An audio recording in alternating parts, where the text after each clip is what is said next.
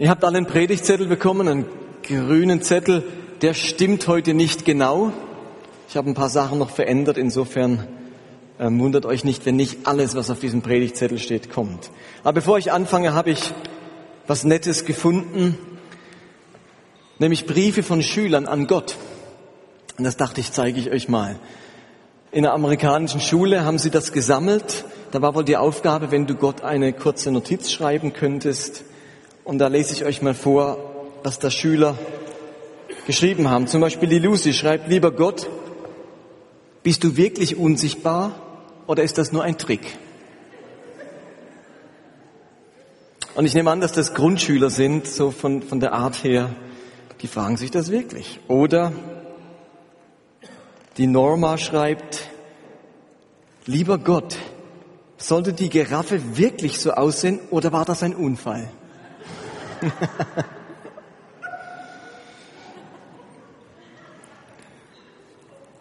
Die Jane schreibt, guter Gedanke eigentlich, lieber Gott, anstatt Menschen sterben zu lassen und neue zu machen zu müssen, warum behältst du nicht einfach diejenigen, die du schon hast? Oder der Neil hat eine ganz heikle Frage, lieber Gott, ich ging zu dieser Hochzeit und sie haben sich in der Kirche geküsst. Ist das okay?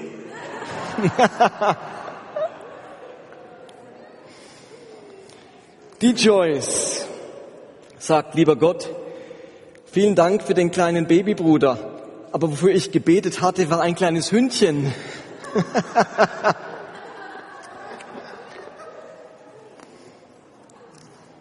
Wir haben noch ein paar. Die Denise sagt, lieber Gott, falls wir als irgendetwas wiederkommen, lass mich bitte nicht Jennifer Horton sein, denn ich hasse sie. da hat jemand Angst vor der falschen Wiedergeburt. Dann hat der Larry einen super Tipp für Gott. Lieber Gott, vielleicht hätten Kain und Abel sich nicht getötet, wenn sie ihr eigenes Zimmer gehabt hätten. Es funktioniert mit meinem Bruder.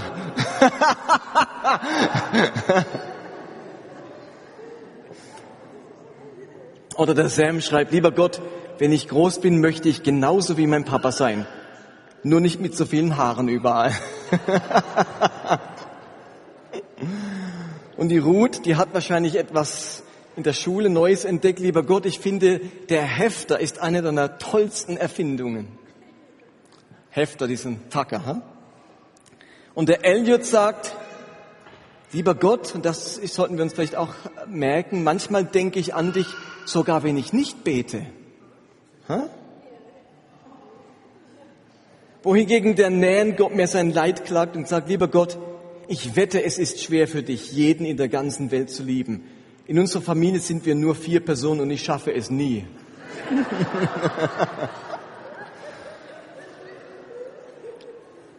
Drei habe ich noch. Der Mickey hat neue Schuhe bekommen und sagt, lieber Gott, wenn du am Sonntag in, die, in der Kirche schaust, werde ich dir meine neuen Schuhe zeigen. der Jonathan, der denkt mir global, lieber Gott, wenn du die Dinosaurier nicht hättest aussterben lassen, hätten wir heute kein Land. Du hast das Richtige getan. Und zu guter Letzt die Donna, lieber Gott. Wir haben gelesen, Thomas Edison machte das Licht. Aber in der Sonntagsschule haben sie gesagt, du hast es gemacht. Ich wette, er hat deine Idee gestohlen.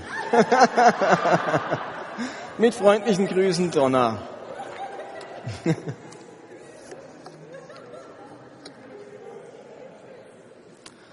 ja, Kindermund ist immer wieder lustig, finde ich. Wir sind beim Thema Wage es, neue Dinge wagen, mutig leben. Und heute geht es darum, Barmherzigkeit in einer Ich-Welt. Barmherzigkeit wagen. Und die Frage ist, ist das wirklich so schwer?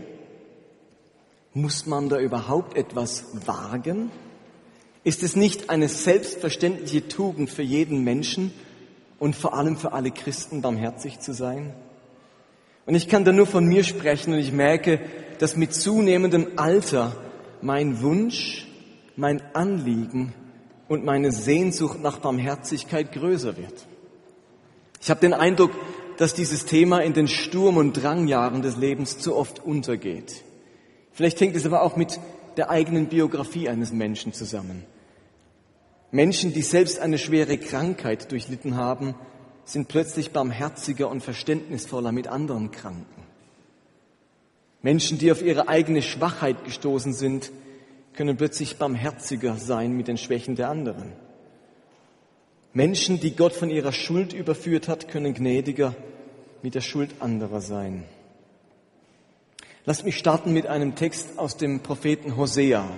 Wer eine Bibel hat, kann mit aufschlagen Hosea Kapitel 11.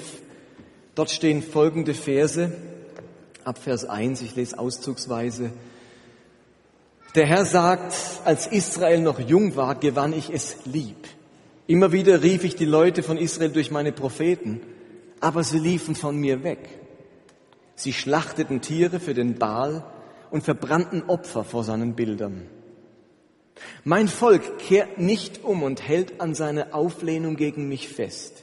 Sie rufen zum Baal, aber der kann ihnen nie und nimmer helfen. Doch wie könnte ich dich aufgeben, Ephraim? Wie dich im Stich lassen? Ich kann dich doch nicht vernichten, Israel. Mein Herz ist anderen Sinnes, all meine Barmherzigkeit ist entbrannt.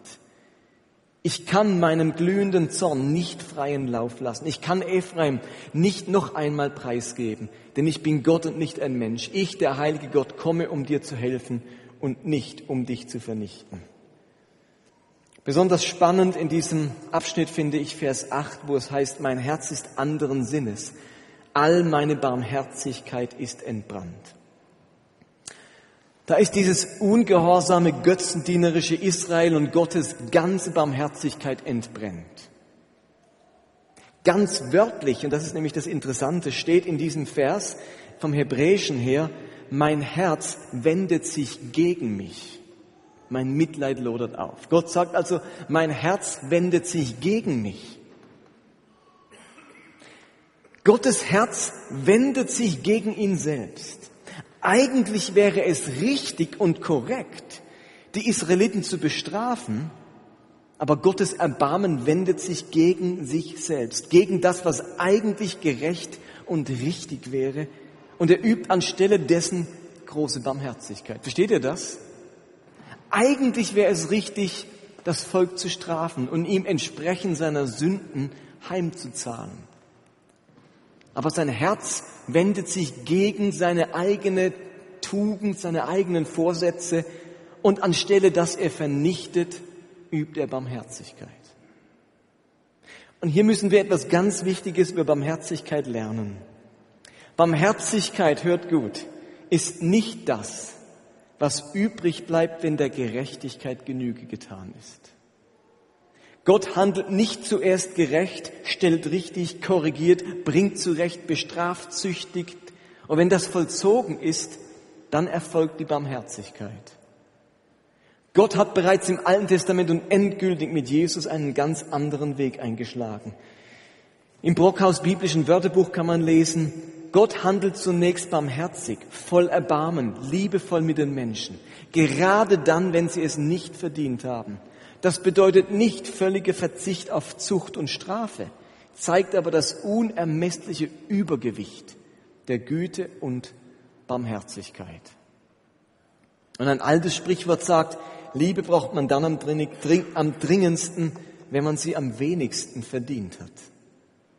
Und so oft haben wir innerlich den Eindruck, dass der Gerechte Erbarmen verdient hat, der Ungerechte jedoch Zucht und Strafe. Und erst nach erfolgter Umkehr Barmherzigkeit. Aber Gottes Erbarmen mit uns ist kein geschuldetes Erbarmen, kein Erbarmen als Reaktion auf menschliche Anständigkeit. Und Paulus kann schreiben in Römer 9, Vers 15, denn Gott hat einmal zu Mose gesagt, ich erweise meine Güte, wem ich will. Und über wen ich mich erbarmen will, über den werde ich mich erbarmen. Entscheidend ist also nicht, wie sich jemand anstrengt und müht, sondern dass Gott sich über ihn erbarmt.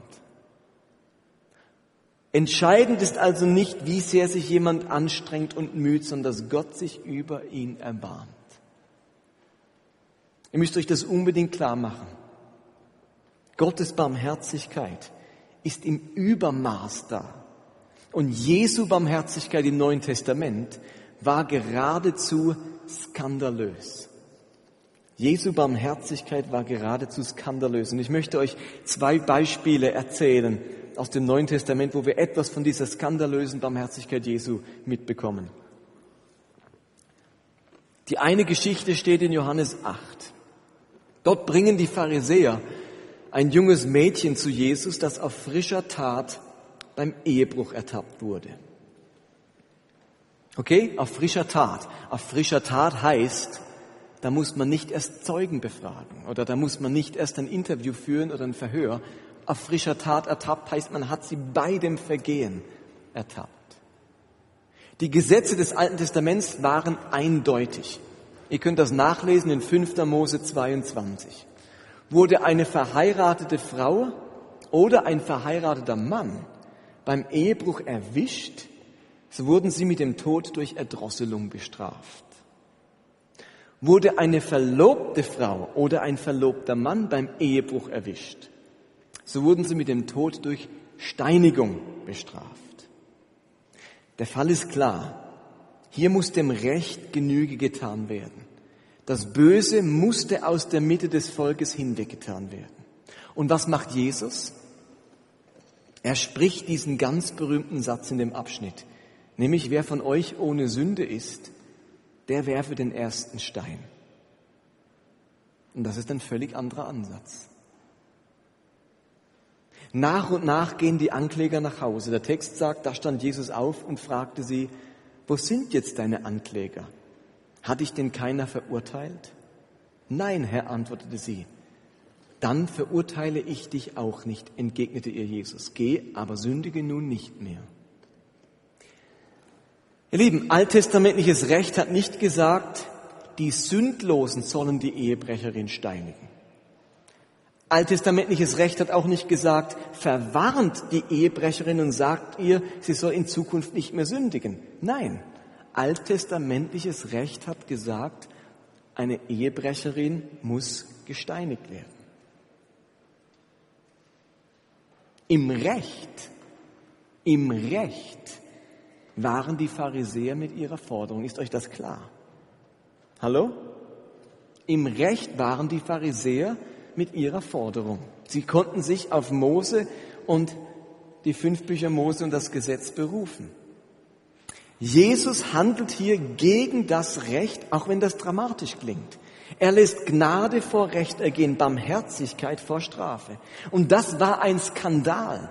Nach solchen Vorfällen haben die Pharisäer beraten, wie sie Jesus töten könnten, denn sie empfanden, dass er das Volk verführt. Dieser Bibelabschnitt über Jesus und die Ehebrecherin ist derart skandalös, dass sich später viele Mönche schwer damit taten, in ihren Kopierstuben diesen Text abzuschreiben. Daher fehlt er in einigen Bibelhandschriften. In euren Bibeln ist er vielleicht in Klammer, wenn er überhaupt drin ist. Also er ist sicher drin, aber in Klammer, das soll bedeuten, der ist nicht in allen Bibelhandschriften. Für einige Mönche war das wie unfassbar, skandalös, dass das in der Bibel steht. Ist jetzt Ehebruch okay?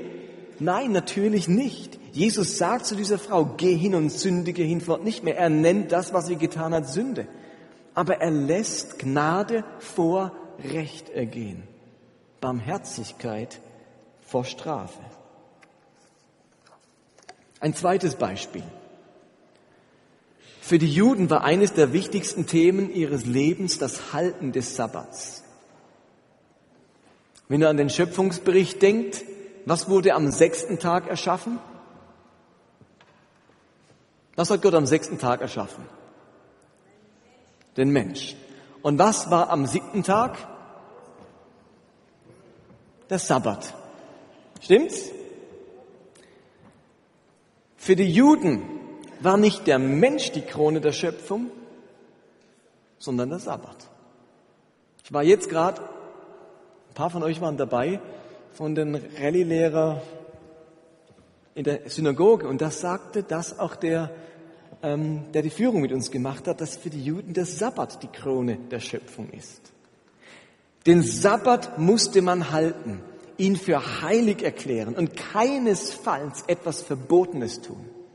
Die Tiere sind um des Menschen willen gemacht, aber der Mensch ist um des Sabbats willen gemacht. 1521 verschiedene Arbeiten waren am Sabbat verboten. An einem dieser heiligen Sabbate geschah nun Folgendes. Lukas Kapitel 13. Einmal sprach Jesus am Sabbat in einer Synagoge. Nun war dort eine Frau, die schon 18 Jahre lang von einem bösen Geist geplagt wurde, der sie krank machte. Sie war verkrümmt und konnte sich nicht mehr aufrichten. Als Jesus sie sah, rief, sie, rief er sie zu sich und sprach zu ihr, Frau, du sollst deine Krankheit los sein. Und er legte ihr die Hände auf, sofort richtete sie sich auf und pries Gott. Da griff der Synagogenvorsteher ein. Er ärgerte sich, dass Jesus die Frau ausgerechnet am Sabbat geheilt hatte und sagte zu der Menge, die Woche hat sechs Tage zum Arbeiten, also kommt an einem Werktag, um euch heilen zu lassen, aber nicht am Sabbat. Der Herr erwiderte ihm, ihr Scheinheiligen, jeder von euch bindet doch am Sabbat seinen Ochsen oder Esel von der Futterkrippe los und führt ihn zur Tränke. Aber diese Frau hier, die eine Tochter Abrahams ist, 18 Jahre lang hielt sie der Satan gebunden und sie sollte nicht an einem Sabbat von dieser Fessel befreit werden dürfen. Jesus hat Erbarmen mit dieser Frau. Seit 18 Jahren leidet sie und Jesus möchte diesem Leiden keinen einzigen Tag länger zuschauen. Sein Herz flammt auf, als er diese kranke, leidende Frau sieht. Aber überleg doch mal, hätte Jesus nicht tatsächlich einen Tag mit dieser Heilung warten können? Wenn sie sowieso schon 18 Jahre lang krank ist, fällt da ein Tag ins Gewicht? Es war ja auch keine tödliche Krankheit, sonst hätte sie nicht schon 18 Jahre. Hätte er sich nicht ganz viel Ärger damit erspart? Zu Jesu Zeit war, da, war es eben recht, am Sabbat nicht zu heilen. Und es war Unrecht, am Sabbat eine Heilung zu vollziehen. Aber Jesus zeigt dieser Frau lieber Erbarmen und heilt sie, als nach damaligem Rechtsverständnis den Sabbat zu halten. Ein Skandal, unerhört, Unrecht. Aber in den Augen Jesu eine Notwendigkeit, eine Pflicht, barmherzig zu sein. Jesus macht mit diesen Vorfällen und Handlungen deutlich, dass Liebe und Barmherzigkeit das Wesentliche und das Zentrale des Glaubens sind. Gerade derjenige, der barmherzig und liebevoll denkt und handelt, tut eben Recht und übt Gerechtigkeit. Und so heißt in den Seligpreisungen Matthäus, glücklich sind die Barmherzigen, glückselig, denn sie werden Barmherzigkeit erfahren. Und Jakobus schreibt, wer selbst kein Erbarmen gehabt hat, über den wird auch Gott erbarmungslos Gericht halten. Lass mich nochmal sagen, steht auch an der Leinwand. Wer selbst kein Erbarmen gehabt hat, über den wird auch Gott erbarmungslos Gericht halten. Wenn aber jemand barmherzig war, dann gilt, das Erbarmen triumphiert über das Gericht. Ich finde das eine wunderschöne Aussage. Wir alle wissen um das kommende Gericht. Und wir alle wünschen uns im Gericht nicht verurteilt zu werden. Dieser Text sagt eindeutig, dass derjenige kein Erbarmen am Gericht erleben wird, der selbst nicht barmherzig war. Ist euch das klar? Man wird im Gericht Gottes kein Erbarmen erleben, wenn man selbst nicht barmherzig war. Wer hingegen barmherzig war, der kann am Tag des Gerichts triumphieren. Mit all den Bibelstellen und den Geschichten aus dem Neuen Testament und die ich euch vorgelesen habe, sollte man doch meinen, dass Christen und das Christentum die barmherzigsten Menschen der Welt hervorbringen sollte, oder? Eigentlich sollten doch Christen die barmherzigsten Erdenbürger sein. Aber wisst ihr was? Religion kann Menschen auch ganz schnell hart und unbarmherzig machen. Die Pharisäer und Schriftgelehrten sind das beste Beispiel dafür. Die Einhaltung von Regeln, Gesetzen und von Vorschriften hat sie unglaublich streng, rigoros, unbarmherzig und kalt gemacht. Ihr Herz schlug mehr für den Sabbat als für die Menschen. Ihr Inneres war mehr vom Gesetz bewegt als vom Erbarmen dessen, der das Gesetz gegeben hat. Das Christentum ist die Religion der Liebe schlechthin. Und trotzdem hat diese Religion Menschen zu Kreuzzügen bewegt, zu einer Million Hexenverbrennungen. Übrigens, drei Viertel katholisch, ein Viertel protestantisch, dass ihr das wisst. Auch Protestanten haben 250.000 Frauen verbrannt. Zu, Rass, zu Rassentrennung, zu Glaubenskriegen, zur Inquisition, zu Folter und vielem mehr. Die Religion der Liebe und der Barmherzigkeit hat all das in den letzten 2000 Jahren hervorgebracht. Jede Sure des Koran beginnt mit im Namen Allahs, des Erbarmers, des Barmherzigen. Und doch sprengen fast wöchentlich gläubige Moslems andere Menschen in den Tod. Religion kann Menschen unbarmherzig machen und im Eifer um Gerechtigkeit völlig das Erbarmen und die Liebe vergessen lassen. Die Inquisition wollte für Recht und Gerechtigkeit, für das Einhalten Gottes Vorschriften und Gebote sorgen und hat dabei Menschen hingerichtet, getötet zu Tausenden. Religion kann Menschen unbarmherzig machen. Und ich habe mich gefragt, was wohl der größte Feind der Barmherzigkeit ist. Warum fällt uns Barmherzigkeit immer wieder so schwer? Warum sind Christen nicht automatisch die barmherzigsten aller Erdenbürger? Und wie in unserem Predigtitel bereits angedeutet, Barmherzigkeit in einer Ich-Welt, liegt die Vermutung nahe, dass es unser Egoismus ist, das Streben nach unserem eigenen Vorteil und Wohl. Und ich glaube, das ist tatsächlich so. In unserer heutigen Welt kommt Barmherzigkeit immer wieder zu kurz, weil sie vom menschlichen Egoismus an den Rand gedrängt wird. Aber wisst ihr was? Diese Antwort ist mir zu simpel. Ich glaube, dass gerade für uns Christen nicht der Egoismus der größte Feind der Barmherzigkeit ist. Ich glaube, dass es unter uns Christen einen weiteren Feind der Barmherzigkeit gibt. Ein altes Sprichwort sagt, kennt ihr alle wahrscheinlich, das Gute ist der größte Feind des Besten. Und das Wichtige der größte Feind des Wichtigsten.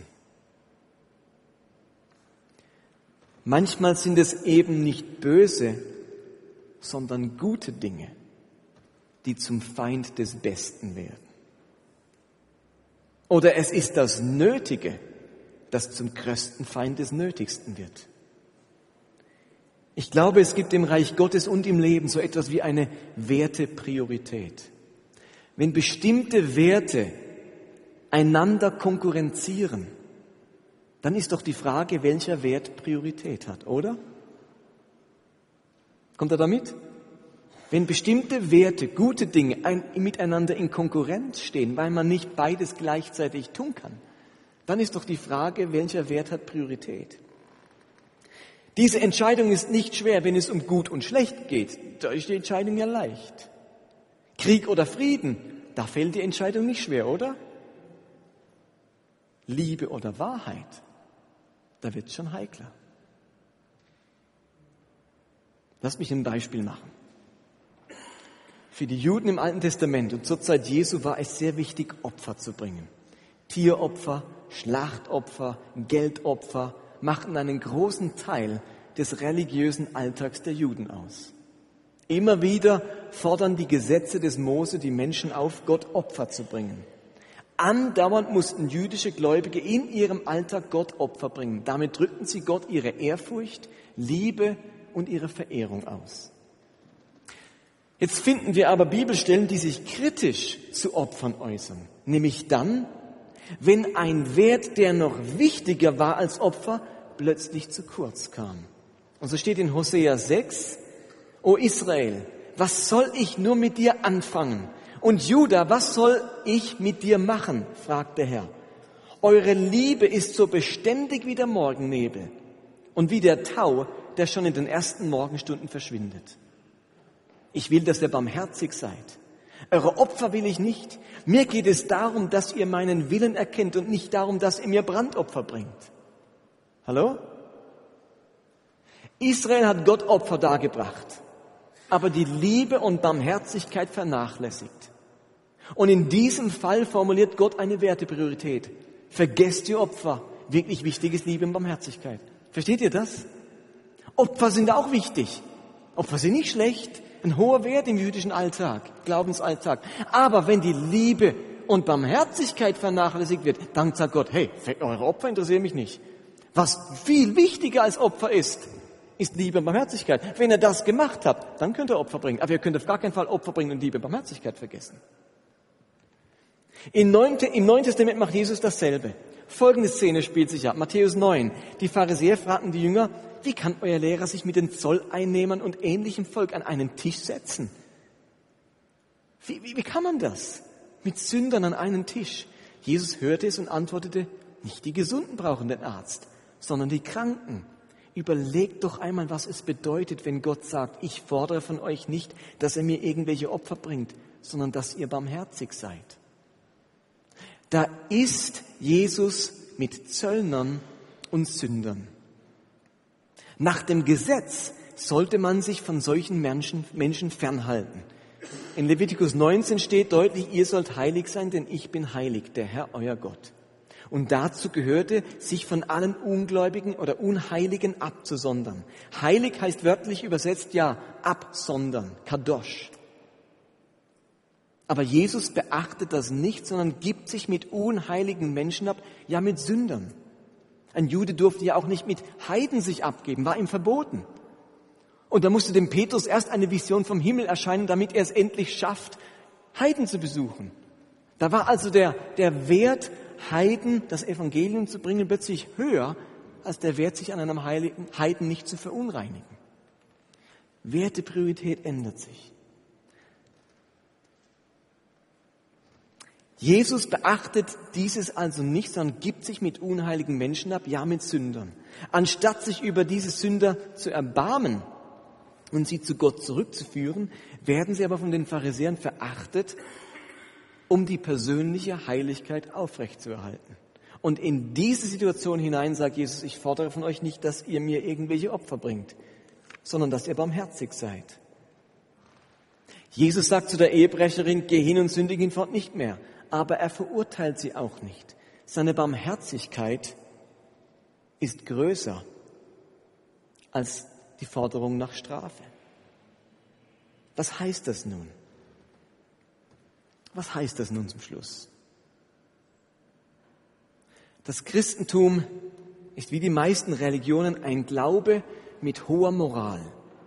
Jesus, die Bibel, der Glaube geben uns hohe moralische Maßstäbe vor. Du sollst nicht lügen, du sollst nicht begehren, du sollst nicht Ehe brechen. Jesus sagt, wir sollen vollkommen sein, wie Gott vollkommen ist. Wir sollen nicht mit unseren Augen sündigen. Unser Ja soll ein Ja, unser Nein soll ein Nein sein und so weiter. Und in einer von der Sünde bedrohten Welt, in einer gefallenen Welt, sind hohe moralische Maßstäbe wichtig. Wir glauben an Werte, wir glauben an Moral.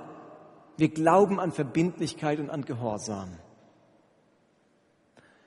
Aber eine Religion, die eine so hohe Moral propagiert wie das Christentum, zu Recht, muss mindestens so stark Barmherzigkeit propagieren.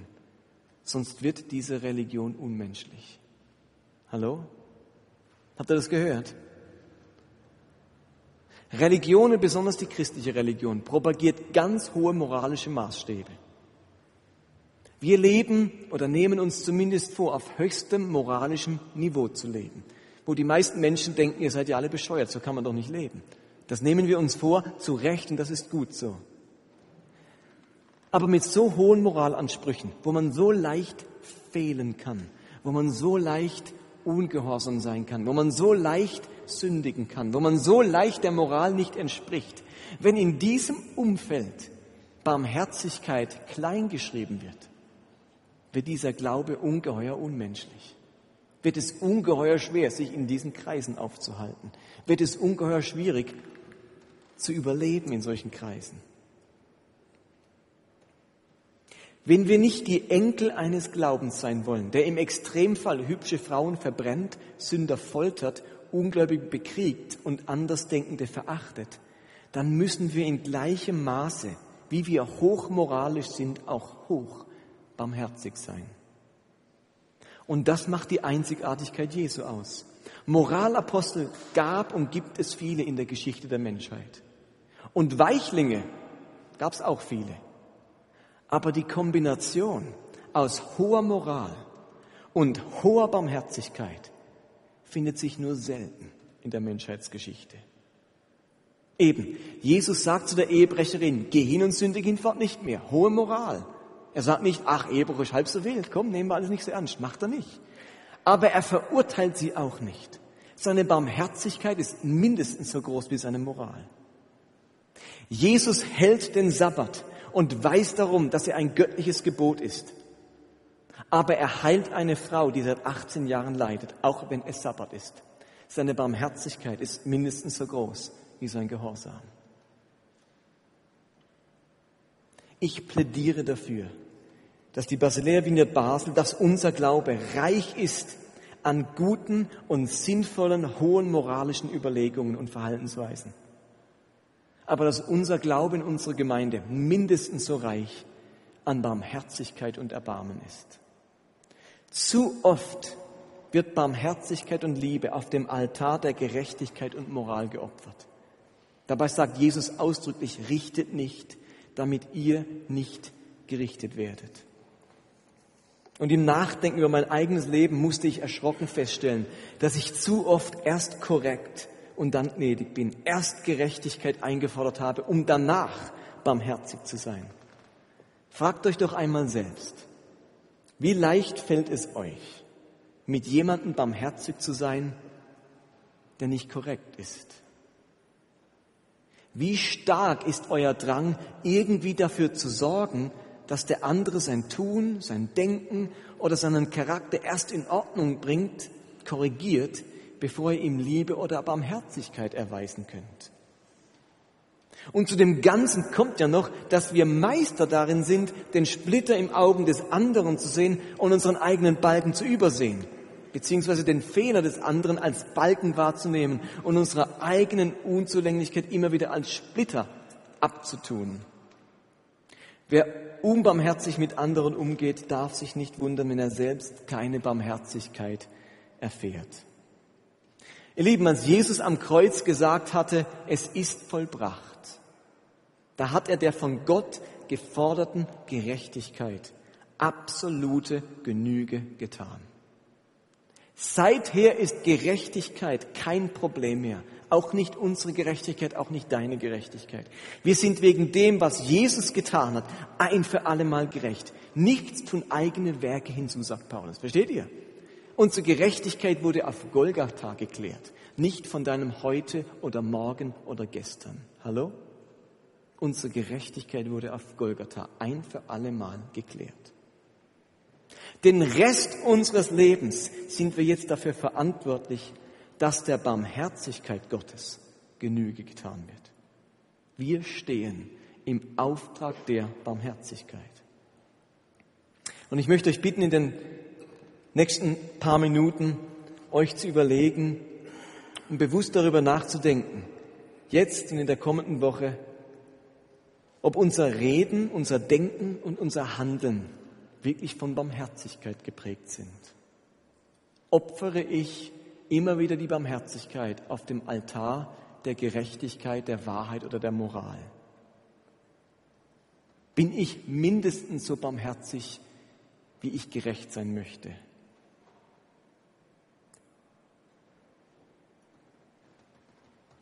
Sind wir des Öfteren innerlich in der Rolle des Richters oder des, Barmherzig, des Barmherzigen.